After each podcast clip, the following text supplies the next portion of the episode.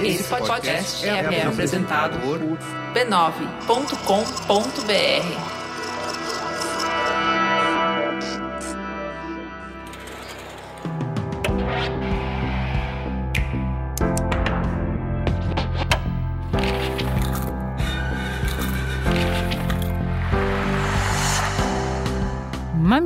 Mamileiros e mamiletes, sejam muito bem-vindos e bem-vindas ao Mamilos Cultura. Eu sou a Juva Lauer. Eu sou a Cris Bartz e é sempre uma alegria receber vocês em nosso espaço de reflexão a partir de produções culturais. Vem com a gente que hoje o papo tem muita dor e luto, mas tem também um quentinho e um tamo junto.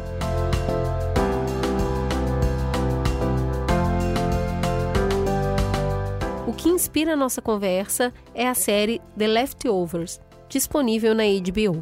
Ju, conta a sinopse aí pra gente. Quando 2% da população desaparece abruptamente sem nenhuma explicação, o mundo todo luta para entender e aceitar o que aconteceu.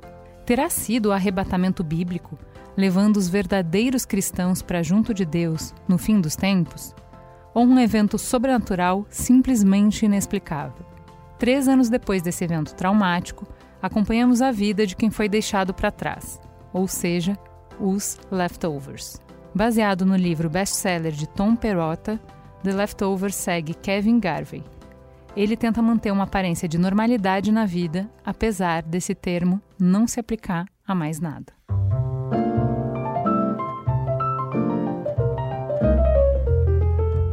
Mamileiros e mamiletes, hoje a gente tem uma recomendação muito especial de leitura para vocês. É isso mesmo. Aqui no Mamilos Cultura, a gente busca sempre ampliar os horizontes na hora de escolher os produtos culturais que a gente vai conversar. A gente já falou de livro, também de série, teve álbum, filme, documentário e até live. A cultura que nos interessa, ela reflete sobre temas importantes para a sociedade então ela provoca debates, nos inspira, incomoda e nos move. E a recomendação de hoje tem tudo a ver com isso. A nova edição da revista Humboldt propõe a discussão de um tema essencial: a relação entre mulheres e o poder. A revista é publicada pelo Goethe Institute, que é um instituto de intercâmbio cultural entre Brasil e Alemanha. A Humboldt Tá vendo que a gente está fazendo aqui todo um jeitinho de falar essa coisa Brasil-Alemanha, né?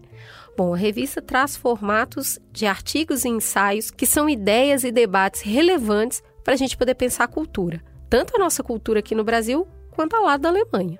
Nessa edição, a revista reuniu pensadoras da América do Sul e da Alemanha para refletir sobre o tema Poder e Mulheres.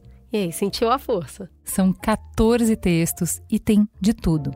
Análise de movimentos feministas, a voz das mulheres em movimentos sociais, corpo e poder, pandemia, o poder das influenciadoras digitais, tem entrevistas, ensaio visual, é muita coisa e coisa muito boa. E sabe o que é melhor? A Humboldt está de graça, disponível ao alcance de um clique. Para baixar, é só acessar gut.d barra Brasil barra poder. Vamos lá, vamos dar uma forcinha aqui, Juliana, soletra isso. Lembrando aos navegantes que Goethe se soletra G-O-E-T-H-E. Vai lá conferir. Se ficou com dúvida no endereço, consulta aqui o nosso site, que o link vai estar disponível para vocês. A revista merece esse clique.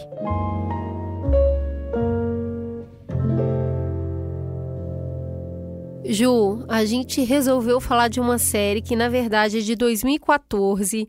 Ela teve três temporadas, 28 episódios. Cada episódio ali tem cerca de uma hora.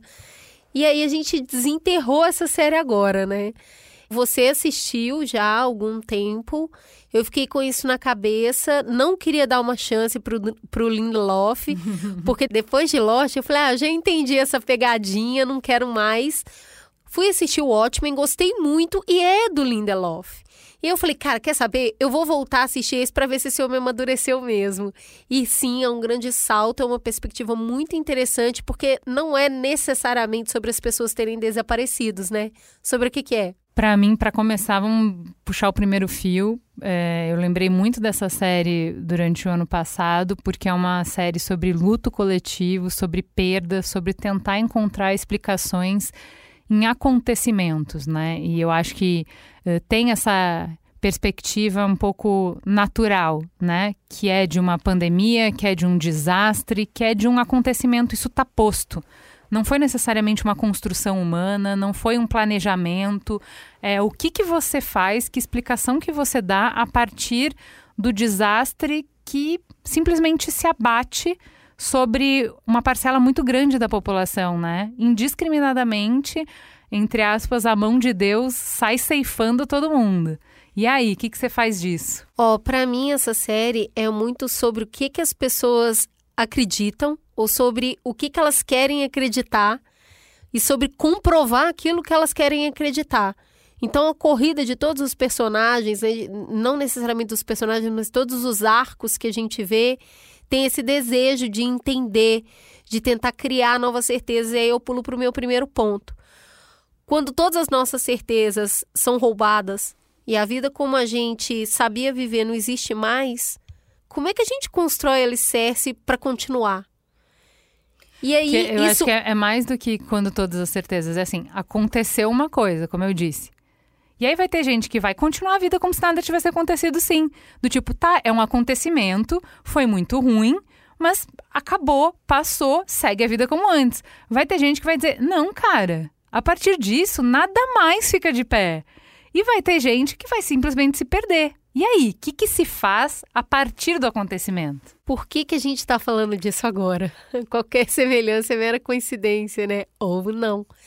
Então, esse grande acontecimento, pandemia, onde a gente vê uma galera puxando pro bora galera, tem que continuar, acordar todo dia e viver, e uma outra galera falando: não, não, não, vou contar morto todo dia para você não esquecer que tá morrendo gente. E aí a gente tem uma outra parte falando, eu acho que isso é uma teoria da conspiração, sabe por quê? Eu li aqui e liguei com aquilo e cheguei nisso e ainda um, um, um outro grupo falando que isso é uma limpeza espiritual que está acontecendo por conta de Mercúrio retrógrado. Então, cada um começa a criar a sua narrativa para tentar dar conta de uma coisa tão grande que aconteceu e abateu todo mundo. Porque na série somem 2% da população e isso atinge todas as famílias. Atinge o mundo inteiro. Todo mundo perdeu alguém. Então, esse primeiro ponto, que é assim, beleza, eu entendi que até aqui foi assim. Aí tem a galera que continua falando, não, mas eu entendi, foi muito ruim mesmo, a gente tem que continuar. A gente não pode mudar, não pode fechar nada. Não pode. Tem que ter aula, tem que ter comércio. A gente só sabe viver assim. Se você fechar tudo, se tirar isso, a gente vai morrer. A gente precisa ir para festa, porque a gente é um povo de festa. Então, a normalidade, né, que é isso, o normal é aquilo que eu conheço. Então eu tento esticar essa corda para continuar. Eu tenho outros grupos também tentando construir a sua verdade em cima disso. Então isso, isso é pirante assim na série, porque parece que a gente está assistindo uma versão romantizada do que a gente está vivendo de verdade. Uma alegoria, né? Eu Isso. acho que é uma bela alegoria. Acho que tem essa dimensão do luto coletivo, né? De qual é a diferença de quando você está passando por uma situação traumática e quando todo mundo ao seu redor está passando por uma situação traumática ao mesmo tempo e que potencialmente o evento foi o mesmo para todo mundo. Né? Então, assim, limita um pouco a sua capacidade de criar o seu próprio recorte, a sua própria explicação, porque a explicação que você dá impacta na explicação do outro. Porque como assim você não está vendo como eu estou vendo? Como assim você está indo para aula e você está indo trabalhar, sendo que a gente está passando por isso aqui que não tem nem nome essa dor, né? Então eu achei muito bom essa necessidade de explicação e como cada pessoa reage de um jeito muito particular e pessoal ao trauma né? A, a série vai abrindo aos poucos, episódio por episódio, o trauma de cada um. Para explicar que, cara, a gente até tá na mesma tempestade, mas cada um tá num barco diferente. É mais ou menos o mesmo acontecimento, mas para cada um teve uma maneira e cada um teve diferentes habilidades para lidar com isso. E assim, como tá no momento que tá todo mundo a, a, em carne viva, vai impactar os outros. Você pode estar tá sendo muito violento com os outros sendo que simplesmente você está querendo viver e lidar com a sua dor. Você não dá conta de ninguém mais e, ao mesmo tempo, a vivência de cada um impacta na sua. E aí é nisso que é a dor individual e a dor massificada, né? Porque quando tá todo mundo precisando de consolo, quem vai te consolar? começa a ter uma corrida, ah, mas eu perdi. Você perdeu só a professora, você nem tá sofrendo. Eu perdi minha família inteira. Então, eu a... perdi um bebê. Não, mas eu perdi o bebê dentro da barriga. Não, mas você nem teve o bebê, eu perdi filho. Ah, mas e a minha mãe que morreu um dia antes e aí ninguém vai querer saber da morte dela? Porque ela não fez parte dessa grande partida. A morte esquecida, a dor banalizada. Então, essa essa a dor que não tem os rituais, que é isso que a gente está passando, né? Eu não posso, eu não enterrei, eu não velei, eu não passei por todos os rituais, eu não sei onde está o corpo. Eu não fui abraçado, ninguém veio e falou meus pêsames, porque tá todo mundo sentindo pêsames ao mesmo tempo. Ninguém falou eu sinto muito pela sua dor, porque tá cada um ocupado com a sua própria dor. Então tem uma solidão de luto. E essa falta de explicação, por que agora, por que isso, por que o meu, por que, que eu não sumi, por que, que foi o fulano. Então, é muito, muito, muito parecido com o que a gente tem passado agora, sabe? Parece realmente que a gente está passando uma grande catarse a céu aberto, com tudo muito misturado. Esses sentimentos de perda, de dor, até banalizar. Porque aí chega num ponto que já é número, você não dá mais conta de entender que esse número são pessoas, são vidas fala muito isso na série, ah, 2% da população, e você fala, mas a população é muito grande, né? 2%. E aí tem é, um grupo de pessoas que decide contar essas histórias e fazer elas serem muito presentes. E parece muito nobre, se você, se você não assistiu a série e está ouvindo só pelo que eu estou te contando, parece um objetivo nobre, que eu relembre essas pessoas, que elas não sejam números, que eu coloque elas presentes no dia a dia para que a gente nunca esqueça. Parece muito bom. Só que a partir do momento que você está forçando isso para os outros, você pode estar tá passando por cima do luto dos outros. Essa disputa de narrativa está o tempo inteiro se desenrolando na trama.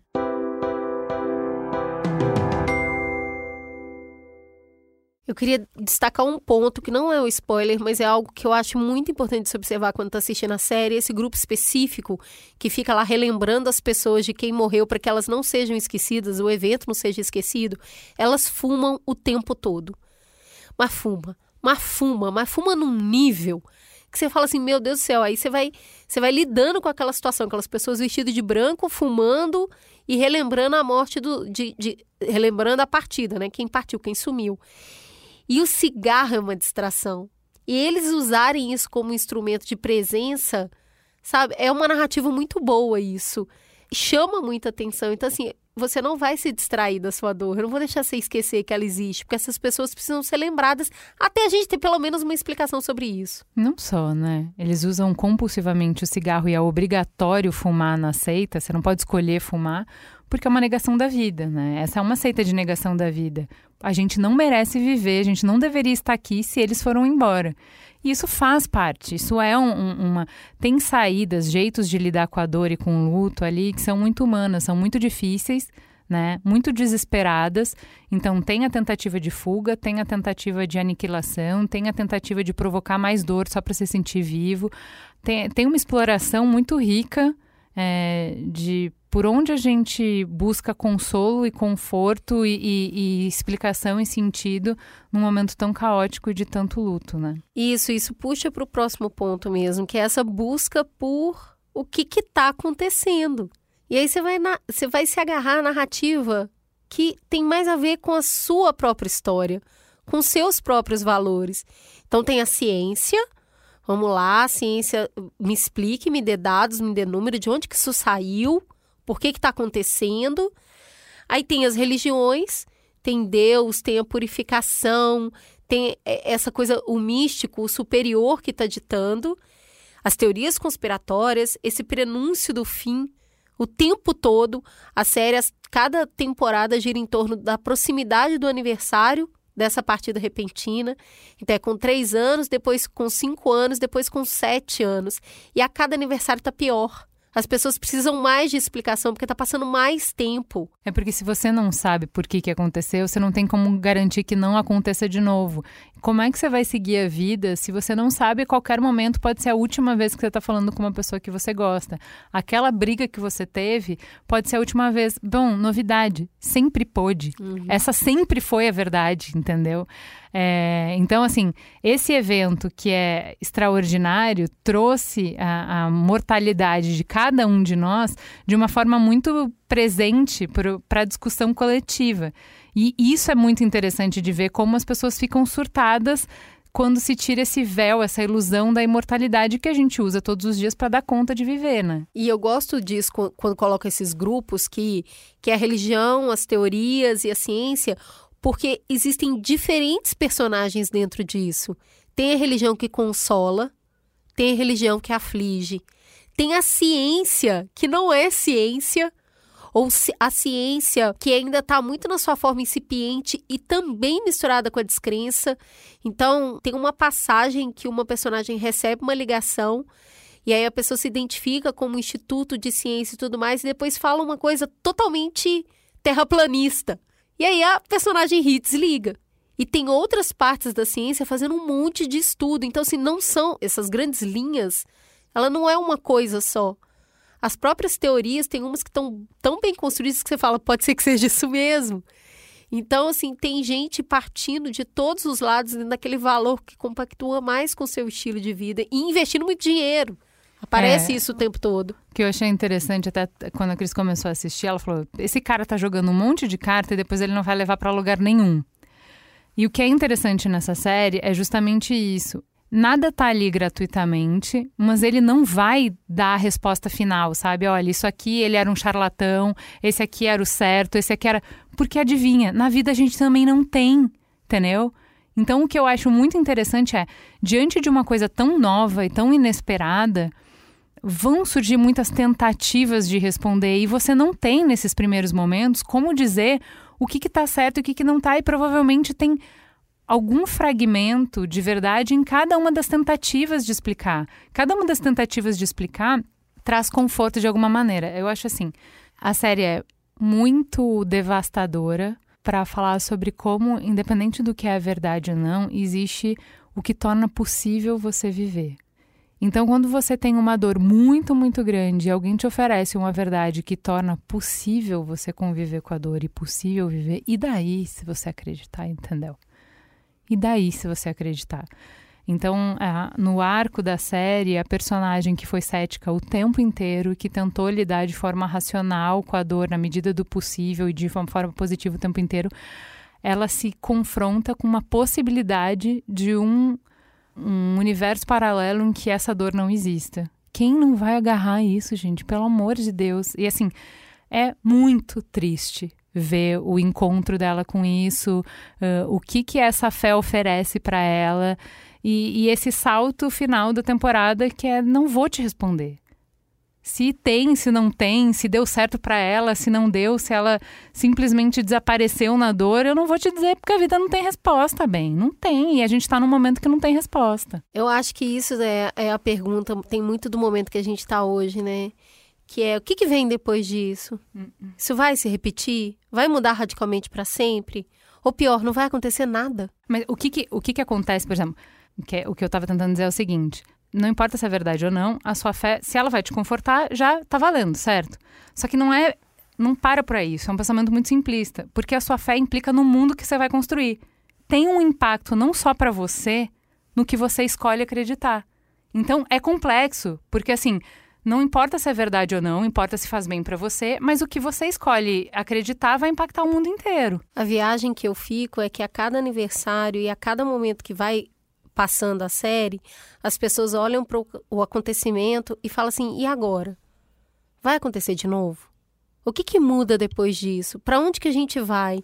E é justamente esse momento de transição, de dor, de reconhecer o luto e que não vai ser mais a mesma coisa por um longo período. Então fica tentando buscar aquelas pessoas que retornem, elas que retornem para a gente continuar a vida. Cadê a vacina logo para eu poder continuar a minha vida? Esse, essa negação de que teve sim um impacto gigantesco e que voltar a ser como era é desver, desviver uma coisa e isso não é possível. E aí quando a gente olha para frente, a gente olha, mas que para frente é esse? O que, que vai mudar efetivamente? Me conta, o que, que muda efetivamente? Ou pior, não vai mudar nada? Ou seja, não quer, quer dizer que tudo que a gente está passando aqui, no final das contas, não vai mudar nada? Então, essa perspectiva de que, não, me fala alguma coisa que vai acontecer, por favor, que justifique essa dor agora. Me fala, que me garanta, por favor, que vai mudar sim, que vai ser mais solidário, ou que a gente vai cuidar melhor da natureza, ou que o o espiritual vai sobrepor ao material. Me conte alguma coisa, por favor, para que eu entenda que eu estou passando isso, porque eu estou expurgando, porque eu estou gerando um mundo não, novo. Você quer significado, mas isso não necessariamente existe, porque, de novo, é um acontecimento. Você Ex que cobre de significado, Exato. mas você cobre porque é importante para você. Eu acho e que aí, isso o tá significado que você vai dar implica para o mundo inteiro. É para mim, isso está muito forte na série. Esse tá, me dá aí, então, por que, que a gente está passando por isso? E o medo disso não significar nada. É, para mim ficou. Eu volto o Littlefinger no Game of Thrones. O caos é uma escada. Então, é, é um evento que promove o caos e a partir disso as coisas se movem. Então, sim, vai mudar.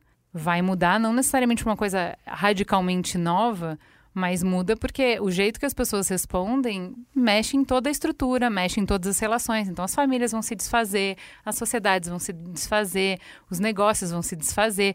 Tudo se mexe para se reconfigurar de uma outra maneira em outro lugar. É uma escada. Eu não sei necessariamente, porque eu vejo um. Eu, no momento que a gente está hoje, pandemia, ainda vejo muita gente falar: vamos voltar. Vai ser tudo normal de novo. a gente vai vacinar. E aí, ó, uh, acabou. Acabou, tá vendo? Então, tem, eu tenho visto, ouvido isso o tempo todo, que é um adiamento da felicidade esperando voltar a ser o que era antes. É assim, ai, quando acabar isso tudo e a gente pudesse ver, né? Ai, quando acabar isso tudo e a gente fizer uma festa, né? Então, assim, esse quando acabar isso tudo pra aí a gente respirar e fazer alguma coisa, eu acho que tá drenando muita expectativa então, assim, eu acho que a série traz isso e me, me reforçou muito esse ponto de vista. Que é assim, não dá para você adiar a vida. Ela tá acontecendo agora. Como que a gente vive com a dor, com o problema, com a dor em massa? Como que a gente se consola ao mesmo tempo que é consolado? Como que a gente oferece apoio ao mesmo tempo que é apoiado? Então, acho que faz como muito sentido isso agora. Como que a gente busca é, conforto em ideias, em religiões, em teorias que constroem alguma coisa de melhor. E quando a gente fala melhor, a gente está falando de vida. Pessoas vivas, comendo, congregando. Vida, tão simples quanto isso.